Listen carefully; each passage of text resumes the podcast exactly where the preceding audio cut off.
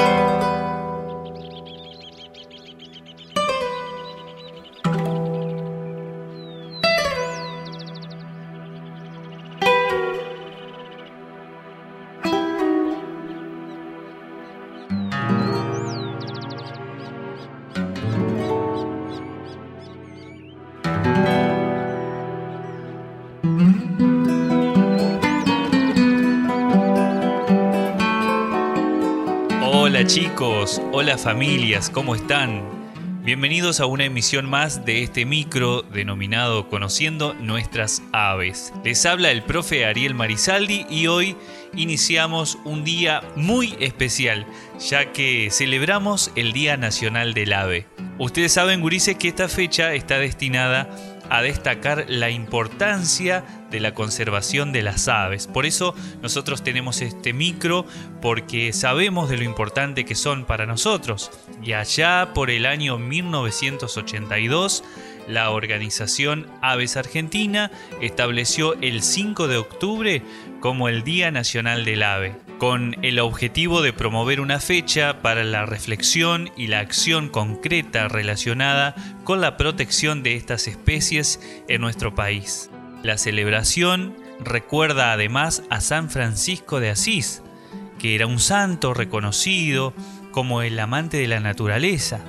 Y además se decía para quienes lo conocieron y se fue transmitiendo este conocimiento que conversaba con los pájaros. Por eso, eh, si buscamos la imagen de este santo o la hemos visto alguna vez, está rodeado de pajaritos. Y además, por eso hoy nos encontramos de festejo en un día que las reconoce como parte vital y de gran importancia para nuestro planeta.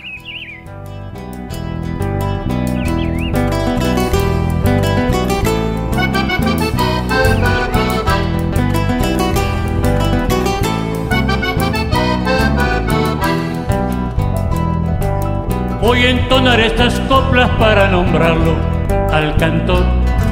Se llama Juancho Chiviro y canta que es un primor.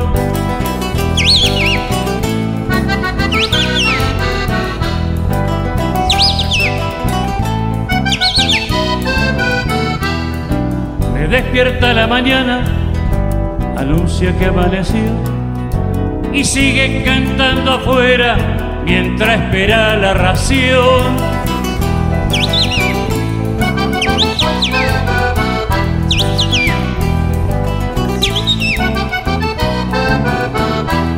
Soy amigo de las aves, pero sin jaula, señor.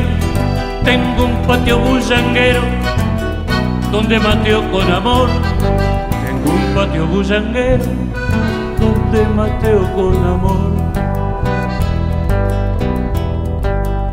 Grita el bicho feo.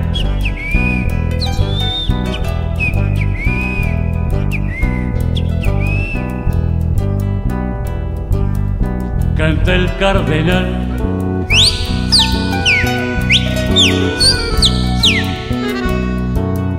Silba la calandria.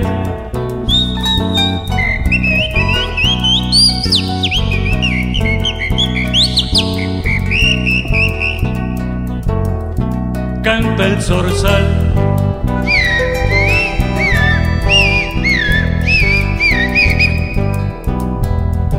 Soy amigo de las aves, pero sin jaula, señor. ¿Por qué son importantes las aves para nuestro planeta? ¿Se lo preguntaron alguna vez? ¿Por qué es importante cuidarlas? ¿Por qué es importante no enjaularlas, no comprar, no vender, no matarlas? Porque ellas cumplen un papel importante en el medio ambiente. Por ejemplo, se encargan de dispersar las semillas, se pueden apreciar las aves alimentándose de semillas, ya que ellas visitan innumerables cantidades de plantas durante el día.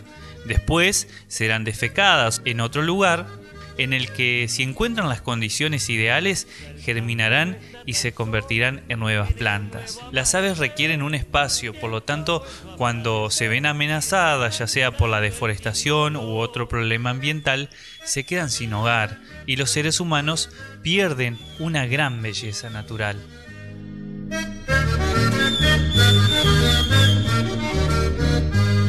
Se oye una voz celestial que David es mensajero, allá en el sauce costero está cantando el zorzal.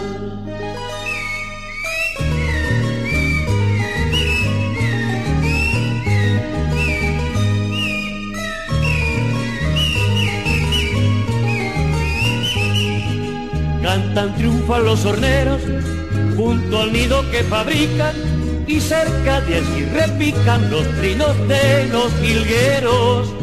El canto de mientras ríos tiene vida y dulzor en los pájaros alados que dan su trino de amor.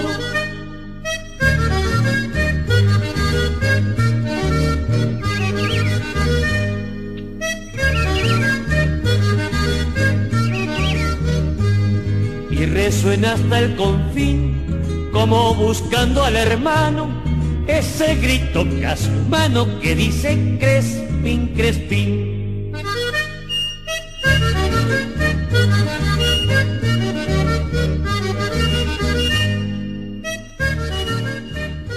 Hay aves que cumplen un papel muy importante, además de todas, ¿no? Que hemos dicho que todas cumplen un papel importante. Pero hay unas en especial que son las rapaces, que ahí encontramos águilas, aguilucho, lechuzas, los búhos y tantas otras, que son las encargadas de controlar las plagas. Si estas aves no estuvieran, por ejemplo, eh, tendríamos una gran invasión de ratas y ratones o de víboras, porque estas aves justamente son controladoras de plagas, se alimentan de estos animalitos, por lo tanto hace que haya un perfecto equilibrio. La naturaleza fue creada, se fue construyendo en un perfecto equilibrio, pero hay alguien que siempre está atentando contra ella, y es el hombre.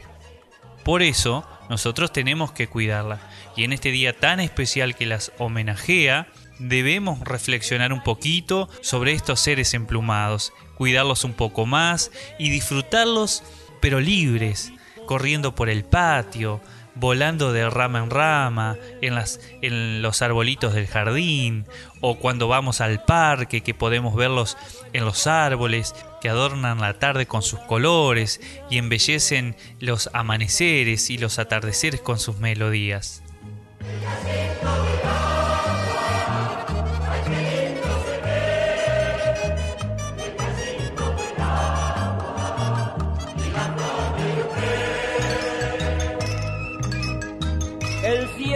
Volcado en la flor de aguapé, el gallito del agua, ay qué lindo se ve. Allá están los naranjos, está cantando el chogüí, ya diviso mi rancho, salió mi gurí, si hace dura la vida del que es mariscador, recorriendo las islas, aguantando el vigor. Hoy regreso dichoso, fuerza buen botador, que le traigo a mi negra la provincia mejor.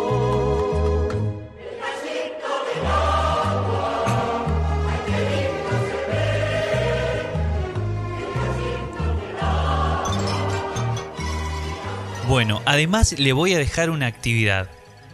Para celebrar este día, te vamos a invitar a que tomes una foto con tu celular, si tenés alguna cámara, pedile prestado a mamá, papá, a la familia un celu o con la ayuda de ellos y registra, toma una foto de las aves que visitan tu jardín. Le sacás una fotito y haces una investigación sobre esa especie. ¿Qué ave será la que te está visitando? Esa fotito luego la podés enviar a la organización Aves Ibicuí, que podés encontrar en Facebook como Aves Ibicuí o Instagram como Aves Ibicuí también. Pones tu nombre, la fotito de dónde sos y una breve descripción de qué ave es la que viste. Luego la organización la subirá a sus redes destacando el trabajo que hiciste. ¿Qué te parece? Ahí va mi gallineta con un aire coquetón, botas largas coloradas y su chaqueta marrón. Desconfiada y muy nerviosa, va costeando el pajonal. Como no vuela muy mucho, se le da por caminar.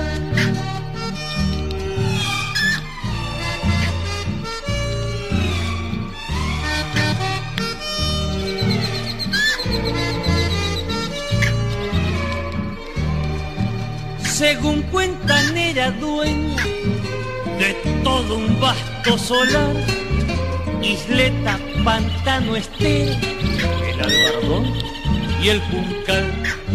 Por soberbia y pretenciosa quedó para soltería. Nosotros estamos convencidos, y lo dicen muchos estudios científicos, de que el contacto con las aves, con la naturaleza, nos da mejor calidad de vida, o sea, nos vamos a sentir requete bien. Las aves son buenas indicadoras, además del estado del ambiente.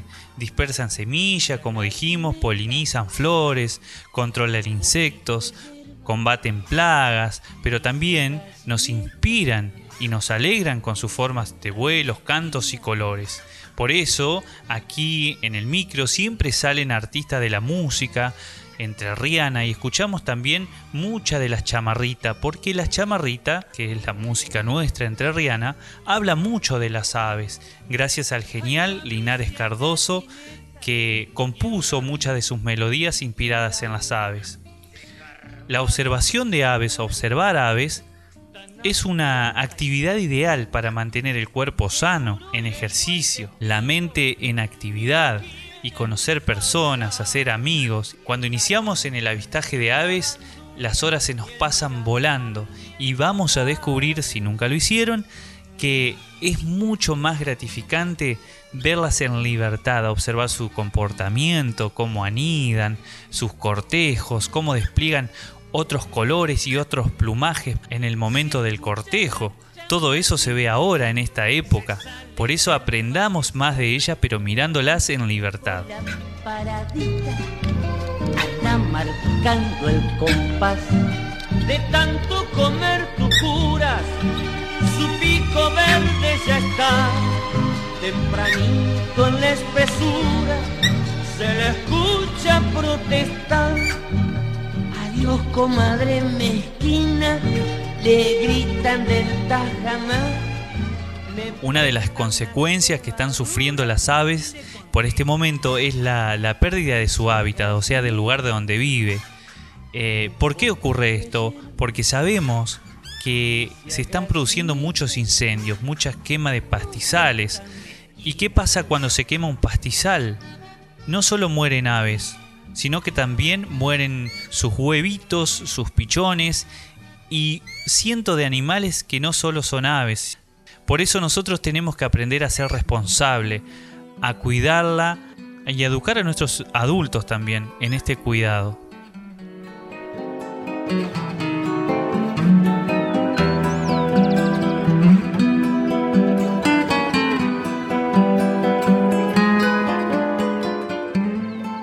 Y así hemos llegado al final, celebrando, conmemorando un día tan especial como el Día de las Aves. No te olvides de la tarea. Acordate, con un celular, con una camarita de fotos, con la ayuda de la familia si querés, animate, salí al patio, salí al parque y fotografía una de las aves que visitan tu jardín. Luego, nos envías esa foto con tu nombre y apellido, nos contás de dónde sos y una breve descripción de cuál fue el ave que avistaste. ¿Dónde la vas a mandar? A la página de Aves Ibicuí, que la podés encontrar en Facebook y también en Instagram. En la conducción y edición de este programa les habla el profe Ariel Marisaldi. Producción general, el profe de música Hugo Mena. Les deseo un feliz avistaje y recuerden, protejamos siempre nuestras aves.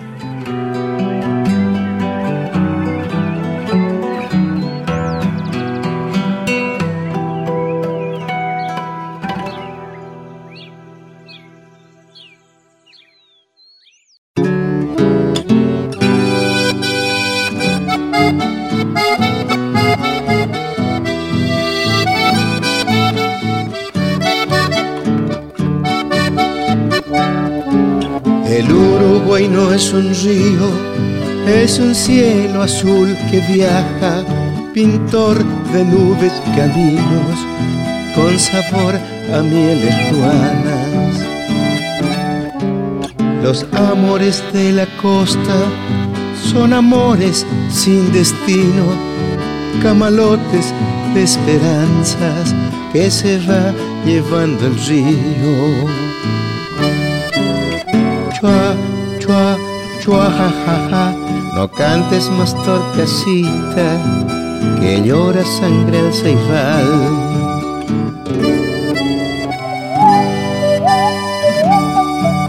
No cantes más torcasita, que llora sangre el ceibal.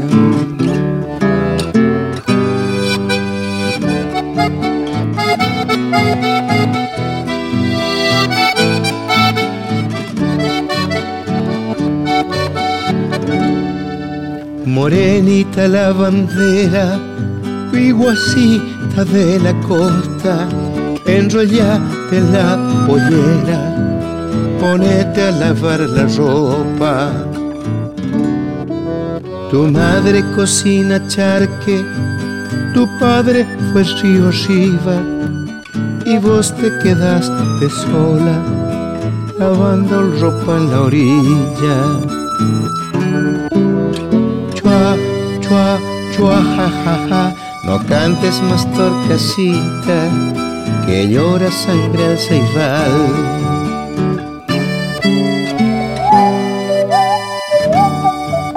No cantes más torcasita, que llora sangre al ceibal.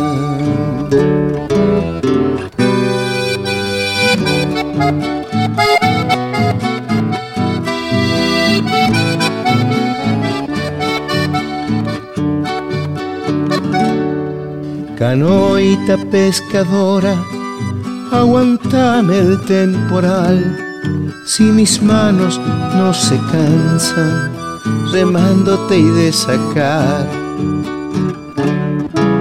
Gurisito pelo chuzo, ojitos de chacaré, barriguita chifladora, lomito color café chua, chua, ja, ja, ja. No cantes más torcasita, que llora sangre al ceibal.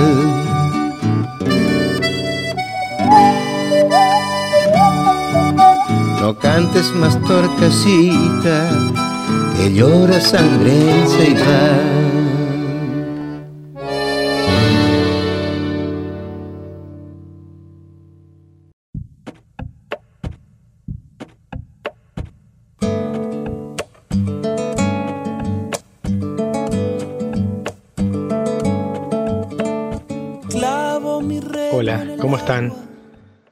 Encontramos nuevamente en este espacio para seguir pensando y reflexionando juntos en torno a la prevención de los consumos problemáticos y los cuidados. Desde el Programa de Educación para la Prevención Integral de los Consumos Problemáticos del Consejo General de Educación, en el camino que venimos recorriendo en toda la provincia de Entre Ríos, nos propusimos pensar juntos el desafío de construir una cultura de cuidado. En estos tiempos estamos aprendiendo muchas cosas, entre ellas la importancia de cuidarnos de manera integral, es decir, atendiendo todas las dimensiones de la vida.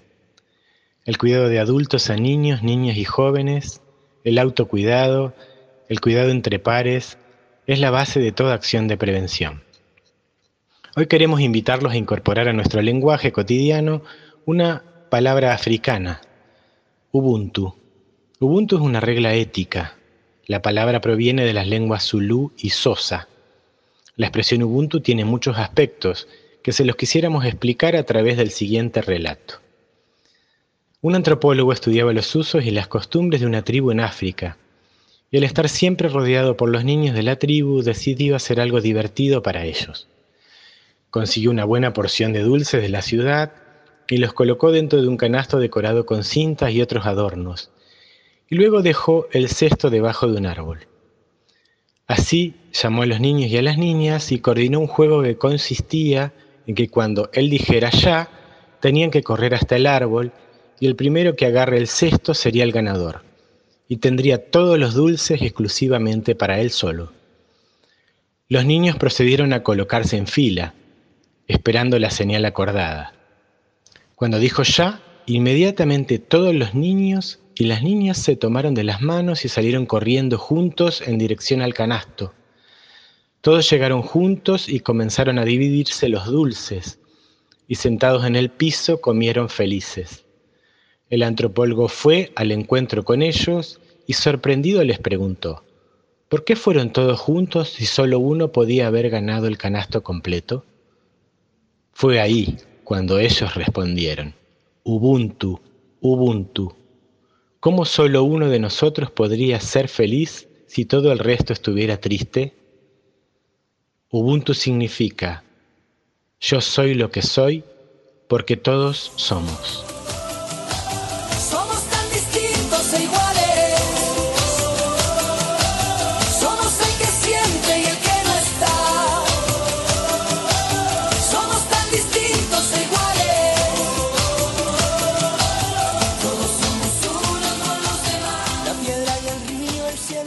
Entrevista realizada en el Sol Mandela, le preguntaron, ¿qué entiende usted por Ubuntu?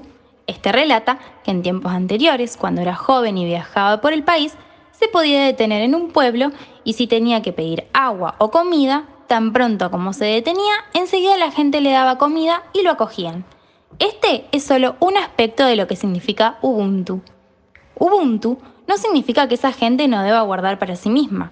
La pregunta es, ¿estás para hacer algo con el fin de formar parte de tu comunidad para así ir mejorándola? Estas son las cosas importantes en la vida y si alguno puede hacer esto es algo muy importante que deberíamos apreciar. Ubuntu tiene varios aspectos. Es respeto, servicialidad, compartir, comunidad, cuidado, confianza, desinterés. Este es el espíritu de Ubuntu. Ubuntu es humanidad.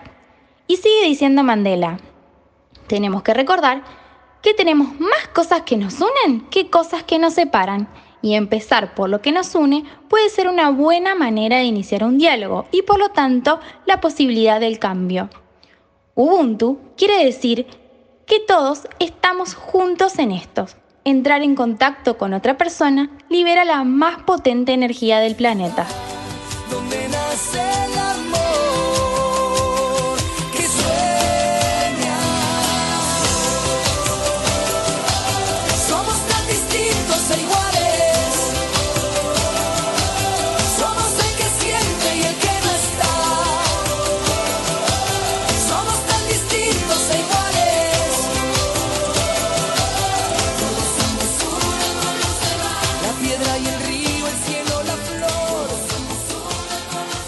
Dijo Desmond Tutu, Premio Nobel de la Paz.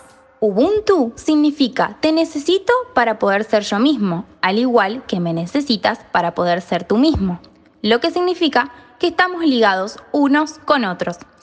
Porque no podría hablar como ser humano, ni caminar como ser humano, ni pensar como ser humano, ya que todo esto lo aprendí de otros seres humanos.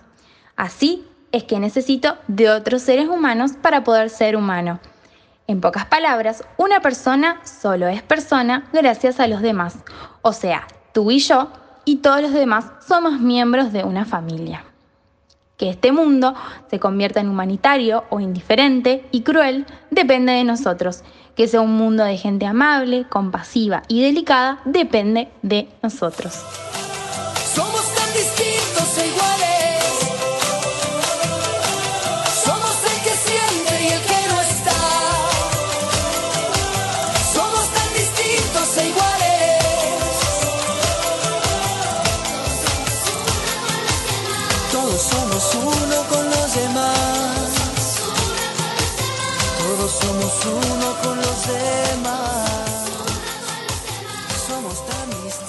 Existe un primer nivel de reconocimiento que consiste en valorar a los demás simplemente por lo que son. Esta es la esencia del Ubuntu. Un segundo nivel consiste en valorar a las personas por lo que pueden lograr, considerando el éxito del grupo por encima del individual. Entonces, una persona con Ubuntu es abierta y está disponible para las demás. Respalda a las demás. No se siente amenazada cuando otras son capaces y son buenas en algo. Porque está segura de sí misma, ya que sabe que pertenece a una gran totalidad, que decrece cuando otras personas son humilladas o menospreciadas, torturadas u oprimidas.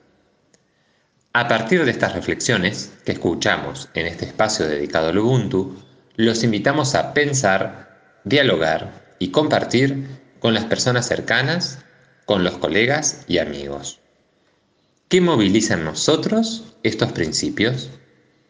¿En qué situaciones de la vida escolar se aplica y se puede aplicar Ubuntu? ¿Cómo imaginamos un recreo, un acto escolar, una sala de jardín, la resolución de un conflicto escolar donde primen los principios del Ubuntu?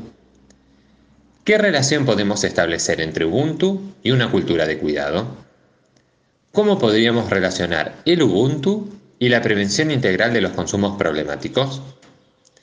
¿Qué sucedería si nuestras instituciones educativas pudiéramos reunirnos en la búsqueda tanto de objetivos y propósitos educativos comunes, como lograr un trato recíproco basado en el respeto, la compasión y la dignidad? Los animamos a compartir sus reflexiones y propuestas dejándoles nuestro correo electrónico prevención.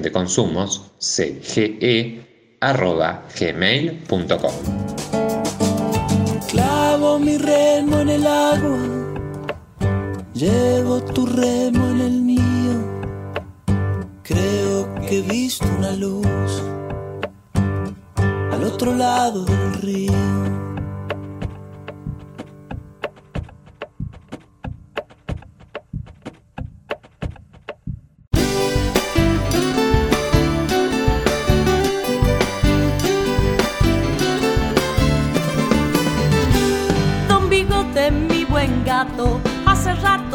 Perdió. Don Bigote, mi buen gato, hace rato se perdió. Yo no sé si se ha perdido o el bandido se escondió. Yo no sé si se ha perdido o el bandido se escondió. ¿A dónde lo iré a buscar? Porque ya lo perdoné. No importa que las sardinas de la cocina se lleve usted. Don Bigote se ha ofendido y ha dejado su enseguida aparecido ese pícaro ratón. ¿A dónde lo iré a buscar? Porque ya lo perdoné. No importa que las sardinas de la cocina se lleve usted. Don Bigote está parado sobre el borde del tapial. Desde allí me ha amenazado que jamás regresará. Por eso le prometí que yo correré al ratón y no habrá quien lo moleste cuando se acueste en el almohadón.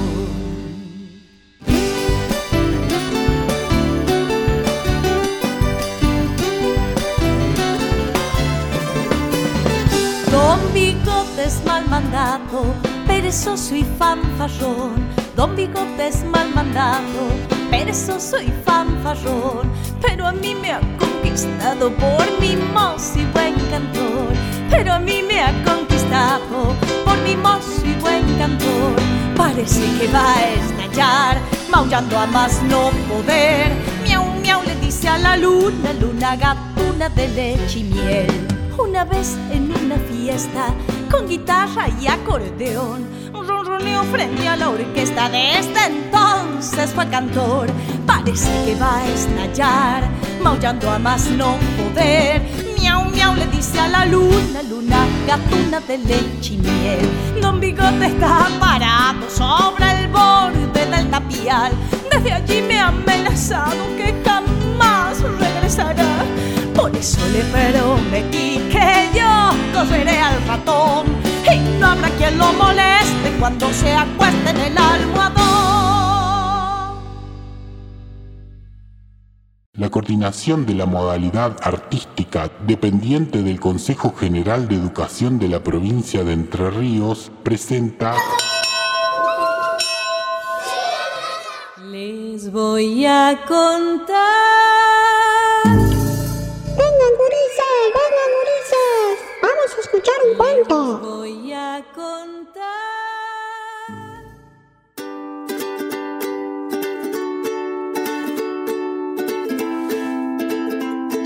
Historia vas a contarnos? La hija del molinero.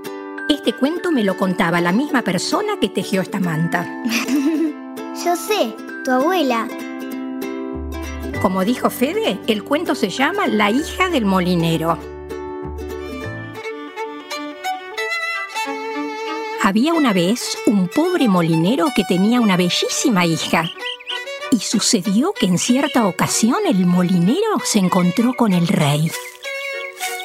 Y como le gustaba darse importancia, le dijo, Mi hija es tan hábil y sabe hilar tan bien que convierte la hierba seca en oro. Oh, eso es admirable y me agrada. Si realmente tu hija puede hacer lo que dices, llévala mañana al palacio y la pondremos a prueba.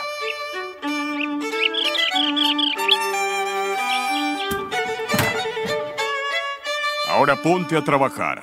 Y si mañana temprano toda esta hierba seca no ha sido convertida en oro, morirás.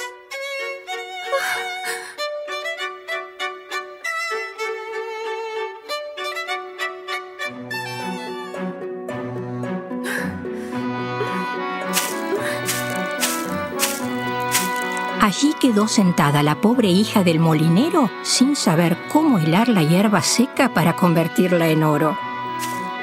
Cuanto más tiempo pasaba, más miedo tenía y por fin no pudo más y se puso a llorar. De repente se abrió la puerta y entró un hombrecito. Buenas tardes, señorita molinera. Eh, ¿Por qué está llorando? ¡Ay de mí! Tengo que hilar toda esta hierba seca, de modo que se convierta en oro. Y no sé cómo hacerlo.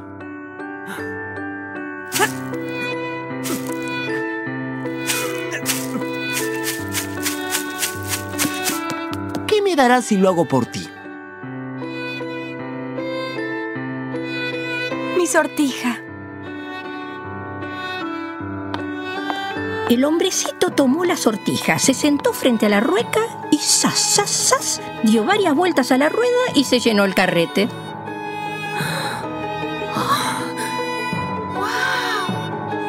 Enseguida tomó otro y ¡zas, zas, zas! Y así continuó sin parar hasta la mañana en que toda la hierba seca quedó hilada y todos los carreteles llenos de oro. Pero Dina, no entiendo. ¿El hombrecito no se da cuenta? ¿De qué, Fede? Una habitación llena de oro vale mucho más que un anillo. Veamos cómo sigue el cuento. Al amanecer se presentó el rey y cuando vio todo aquel oro sintió un gran asombro y se alegró muchísimo, pero su codicia era muy grande. El rey mandó que llevasen a la hija del molinero a una habitación mucho mayor que las anteriores, también repleta de hierba seca. Bien, hilarás todo esto durante la noche, y si logras hacerlo, serás mi esposa.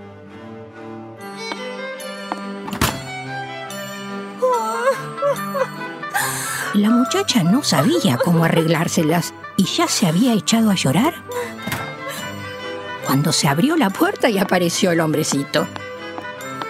¿Qué me darás si nuevamente esta noche convierto la hierba seca en oro? No me queda nada para darte.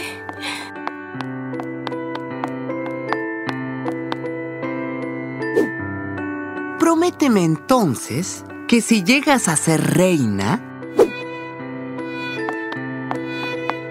me darás tu primer hijo.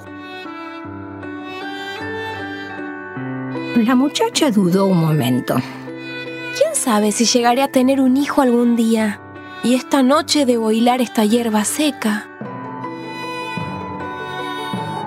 Y no sabiendo cómo salir del paso, prometió al hombrecito lo que quería, y este convirtió una vez más la hierba seca en oro.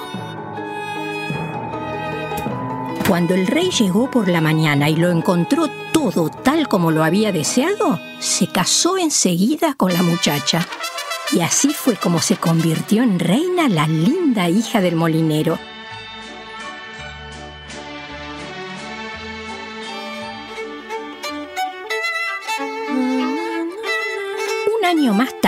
Nació un hermoso hijo de la muchacha, sin que ella se hubiera acordado más del hombrecito.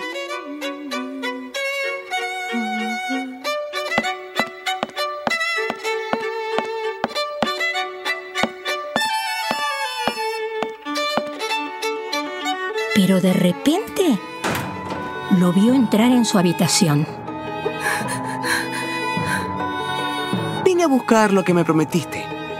La reina quedó horrorizada y le ofreció cuantas riquezas había en el reino con tal de que le dejara al niño. No, el niño es más preciado para mí que los mayores tesoros de este mundo.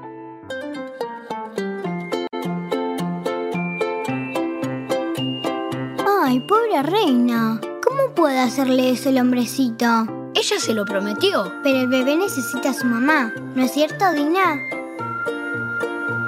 ¿Se lo lleva o no se lo lleva? Comenzó entonces la reina a llorar.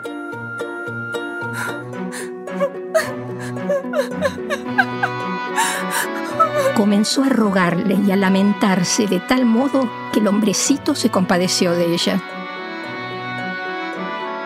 Daré tres días de plazo. Si en ese tiempo consigues adivinar mi nombre, te quedarás con el niño.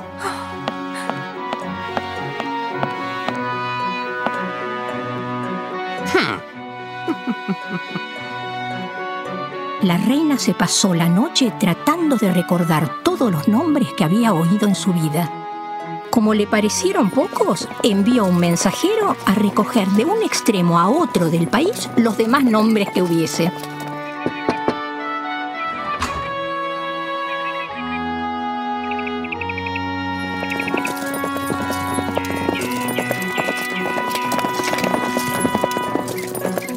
Cuando el hombrecito llegó al día siguiente, la reina empezó por Gaspar, Melchor y Baltasar y fue luego recitando uno tras otro los nombres que sabía. Mm, mm, no, así no me llamo yo.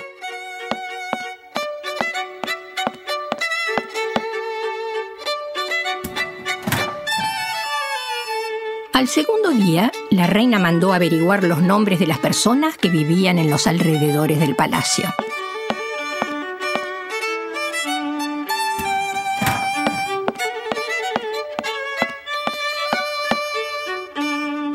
Llamarás Arbilino?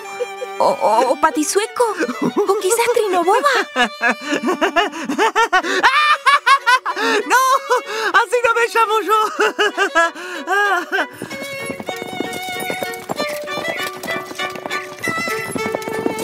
Al tercer día, el mensajero no encontró un solo nombre nuevo, pero al subir a una altísima montaña, más allá de lo más profundo del bosque, allá donde el zorro y la liebre se dan las buenas noches, ve una casa diminuta. Delante de la puerta ardía una hoguera y alrededor de ella un hombrecito ridículo brincaba sobre una sola pierna y cantaba. Hoy tomo vino y festejo, que al niño sin falta traerán. Nunca se rompan o no la cabeza. El nombre Rumpelstiltskin. Adivinarán.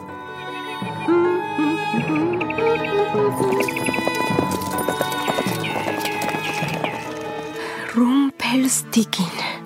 Imagínense lo contenta que se puso la reina cuando oyó este nombre. Poco después entró el hombrecito. Y bien, señora reina, ¿cómo me llamo yo? ¿Te llamarás Conrado? No, así no me llamo yo. ¿Enrique? no, así no me llamo yo. Pues quizás te llamas Rumpelstiltskin.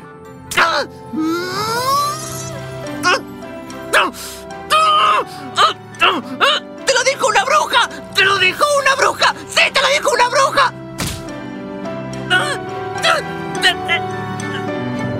Luego, sujetándose el pie con ambas manos, tiró y tiró hasta que pudo salir. ¿Pudo adivinar mi nombre?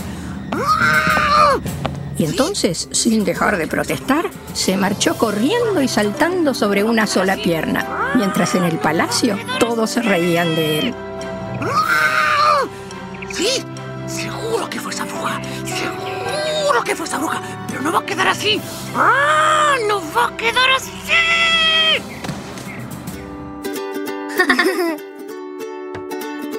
¿Qué nombre más raro? ¿Rumpelstiltskin qué? Rumpelinsling.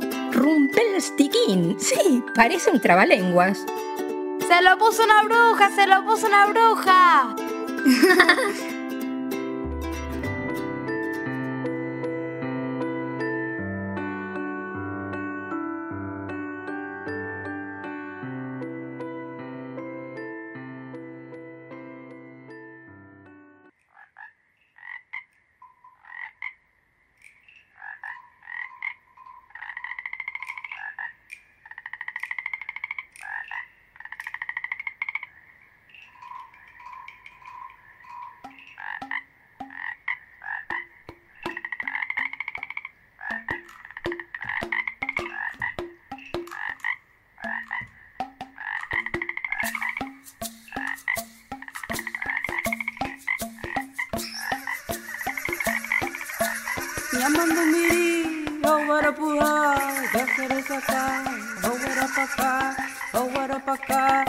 Namandumiri, Owarapuha, Jasarasaka, Owarapaka, Owarapaka.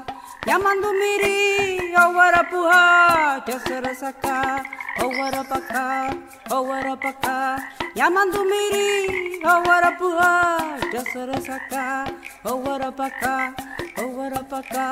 Yamandumiri, Yowara puha, yasara saka, yasara saka. Yamandu miri, yowara puha, yasara saka. Yowara paka, yowara paka, yowara paka. Yamandu miri, yowara puha, yasara saka, yowara paka. Yamandu miri, yowara puha, yasara saka. Oh, owarapaka, owarapaka, oh, llamando miri, oh, owarapuha, yasarasaka, owarapaka, owarapaka, llamando miri, owarapuha, yasarasaka, owarapaka, owarapaka, owarapaka.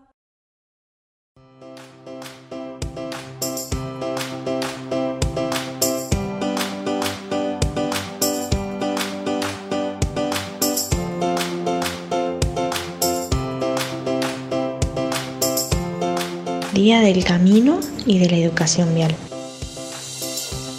En Argentina, el 5 de octubre se celebra el Día del Camino y de la Educación Vial.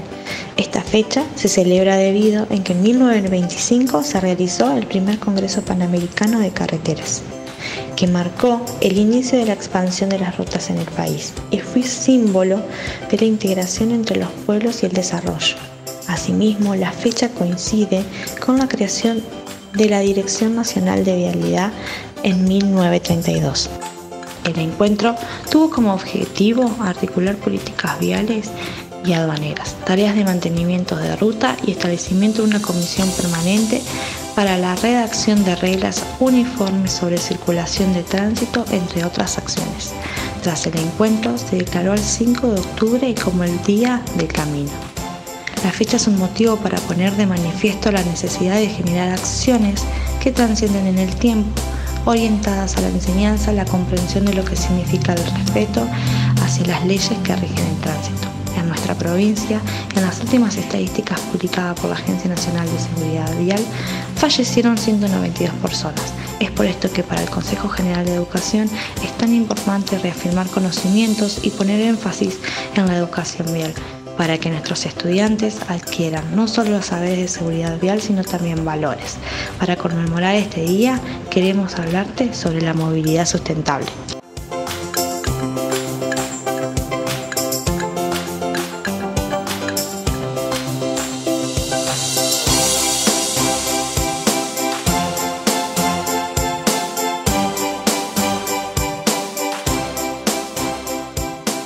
Movilidad sustentable.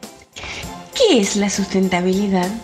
En ecología, sostenibilidad o sustentabilidad describe cómo los sistemas biológicos se mantienen productivos con el transcurso del tiempo. Se refiere al equilibrio de una especie con los recursos de su entorno. Por extensión, se aplica a la explotación de un recurso por debajo del límite de renovación de estos. Este concepto nace debido a la preocupación por los problemas del medio ambiente y social. Se buscan alternativas de movilidad armoniosas con la naturaleza, el agua, el aire y la salud. Es así que el desarrollo sustentable tiene tres componentes esenciales que deben tenerse en cuenta y son igualmente importantes para el logro de un futuro mejor. El ambiente, la sociedad y la economía. Es decir, que la idea no es tener más cosas, sino una mejor calidad de vida. La sustentabilidad se preocupa por la conservación del medio ambiente a través de la utilización de transportes y maquinarias alternativas que no consuman energía generada por gas, nafta, diésel u otro tipo de combustible fósil.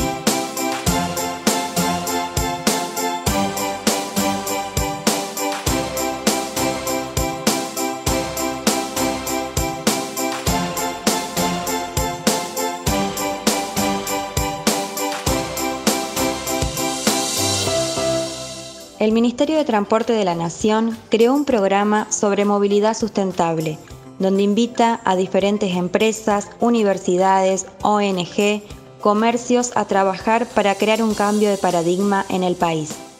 Se trata de implementar acciones que fomentan los desplazamientos a pie, en bicicleta y transporte público, como también el uso eficiente de los vehículos motorizados.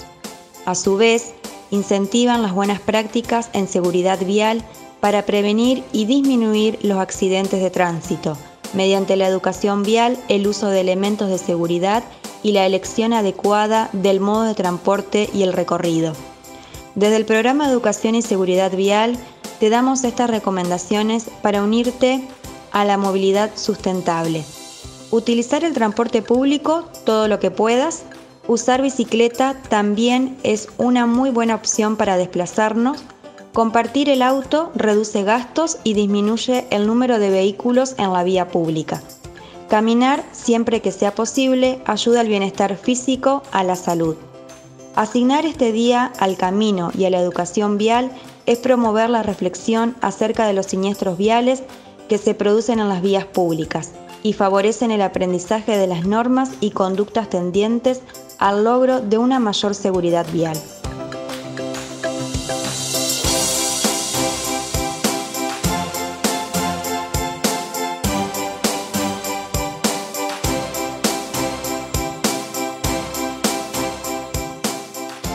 La celebración está incluida en el calendario escolar para que los estudiantes de toda la provincia descubran la importancia que para el desarrollo de las sociedades tienen los caminos. Sin embargo, a la par del crecimiento de las vías de comunicación, también se incrementaron las posibilidades de los accidentes de tránsito. Es por esto que en consonancia con esta celebración, las escuelas refuerzan la importancia de la educación vial para que los estudiantes, docentes y la comunidad en general cumplan las normas viales. El día es tenido en cuenta para reafirmar el conocimiento y el respeto por las leyes de tránsito como una forma de favorecer la convivencia humana. Seguridad Vial brinda charlas de concientización y capacitaciones a estudiantes y docentes de todo el país. También promueve cursos online para los ciudadanos y forma a los agentes de tránsito. Dedicar esfuerzo al trabajo en la educación vial es importante porque es la base para generar un verdadero cambio cultural. La presencia en las escuelas, las capacitaciones a docentes, a estudiantes, a los ciudadanos en general y los espacios de concientización y aprendizaje son parte de este cambio que necesitamos y que en el futuro los chicos van a ser protagonistas.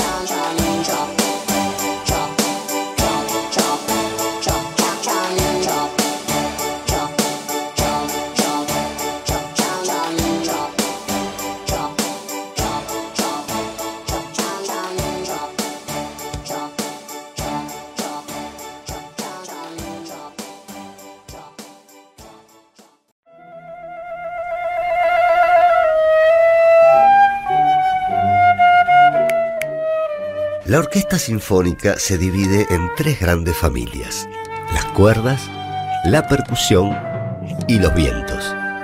Dichos instrumentos, también conocidos como aerófonos, se dividen en dos grandes grupos, los aerófonos de bronce, como la trompeta, el corno, el trombón y la tuba, y los aerófonos de madera, como el oboe, el clarinete, el fagot y nuestra protagonista de hoy, la flauta.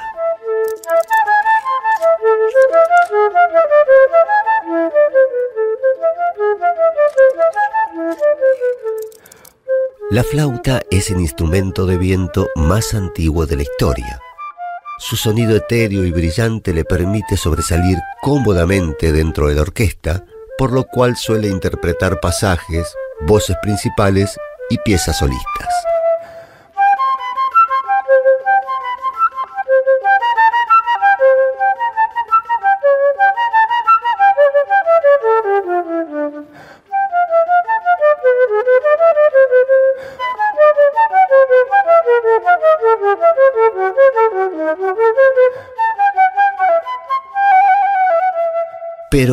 ¿Cuál es el origen de la flauta?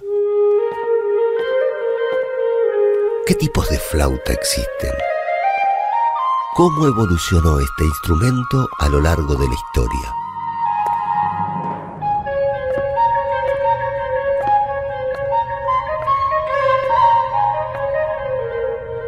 Cuenta una vieja leyenda que varios siglos atrás, un pastor, mientras intentaba decorar una simple caña, la agujereó sin querer y que al soplarla descubrió la variación de sonido que se producía al tapar o destapar dicho agujerito.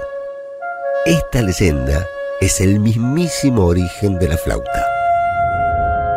Una historia realmente incomprobable, pero simpática. Como todos los instrumentos, esta simple caña agujereada también evolucionó.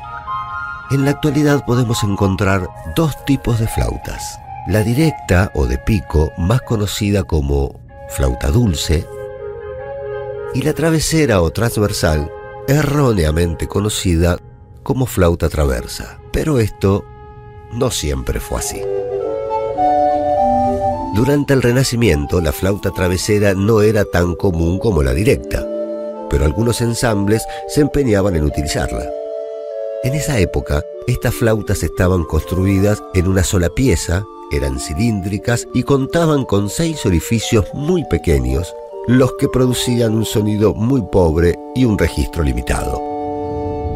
Con la llegada del periodo barroco, el cuerpo, hasta ahora de una sola pieza, fue realizado en tres partes, cabeza, cuerpo y pie.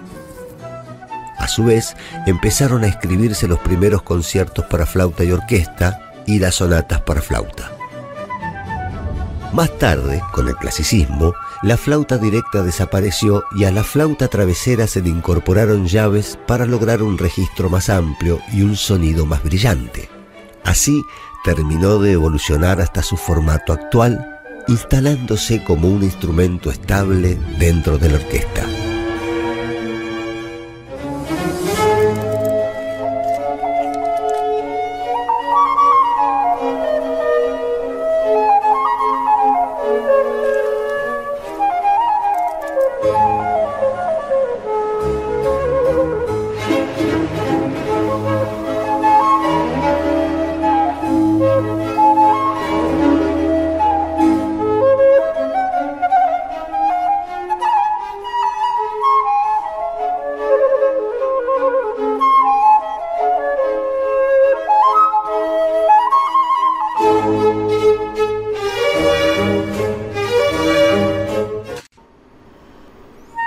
Flauta travesera se sostiene casi paralela al suelo a la derecha del ejecutante.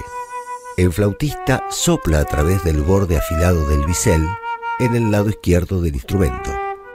Las notas más agudas se tocan con las llaves más cercanas a la embocadura y las más graves con las llaves ubicadas en el pie del instrumento.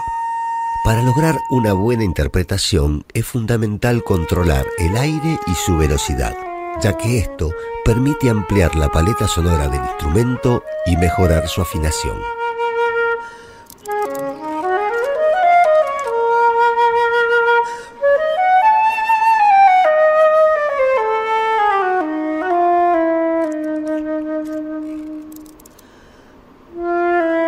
Pero, ¿quiénes fueron los compositores que más contribuyeron al repertorio flautístico?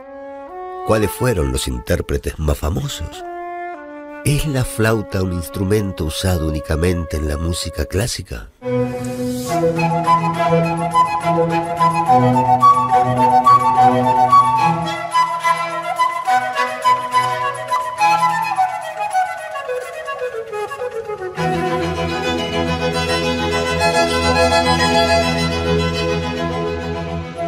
Existe un amplio repertorio de música para flauta, el cual debemos a grandes compositores como Antonio Vivaldi, Johann Sebastian Bach, Georg Philipp Telemann, Karl Reinecke, al impresionista Claude Debussy y al ecléctico Maurice Ravel. Entre los grandes flautistas de la historia podemos destacar al pionero Johann Joachim Quandt, al inigualable Albert Franz Doppler, al destacado francés Jean-Pierre Rampal y en la actualidad al suizo Emmanuel Paul. Dentro de los intérpretes argentinos destacados encontramos a Fabio Masitelli, quien nos deleitará con una pieza no exactamente clásica.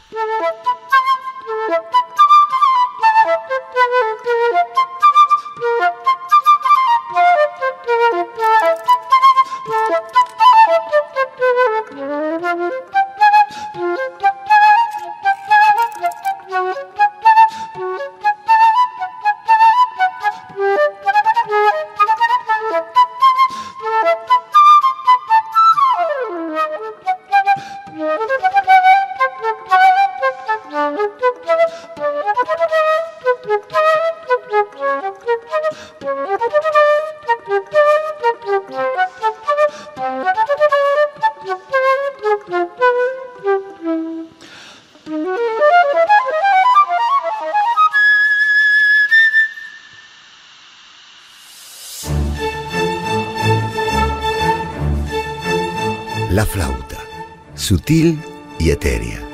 Una simple caña que evolucionó hasta convertirse en uno de los instrumentos más destacados de la orquesta sinfónica.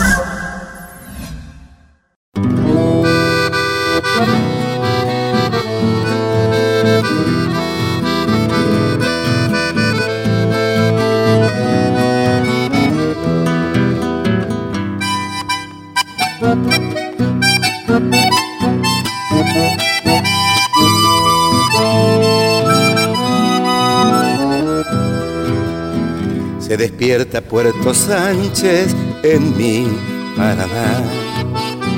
La canoa pescadora se deja llevar.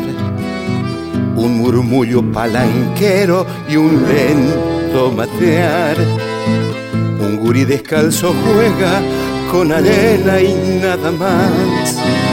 Se despierta Puerto Sánchez en mi Paraná. Yo soy del agua la canción que se prendió en el barrancal por entrerriano, por paisano y soñador. De la ribera soy el peón del río hermano pescador y en Puerto Sánchez con guitarra soy cantor.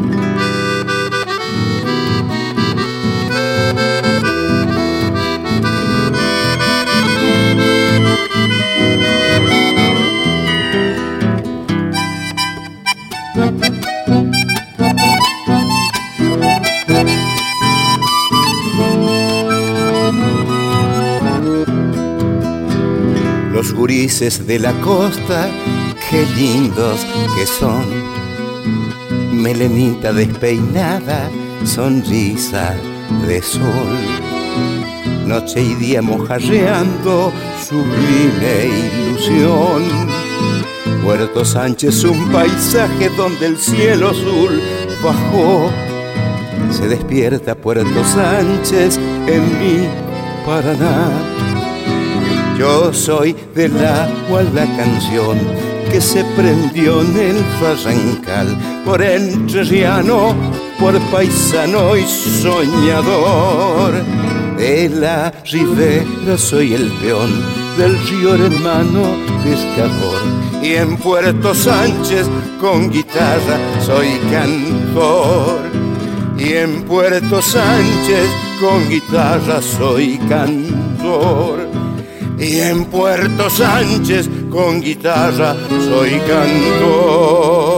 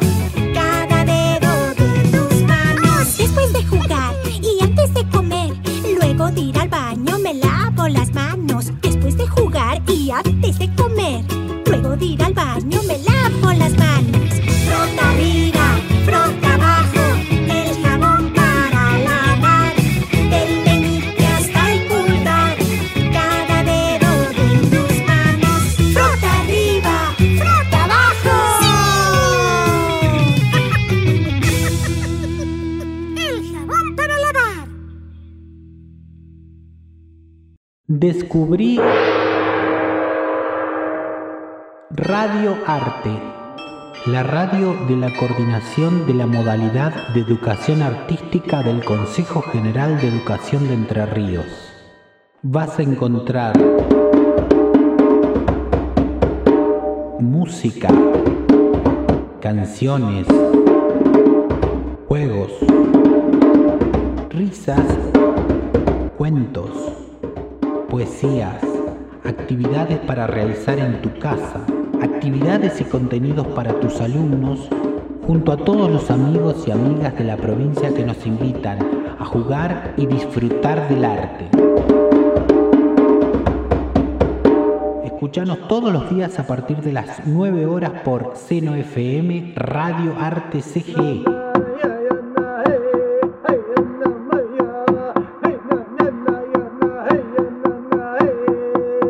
Todo el arte para en tu casa quedarte.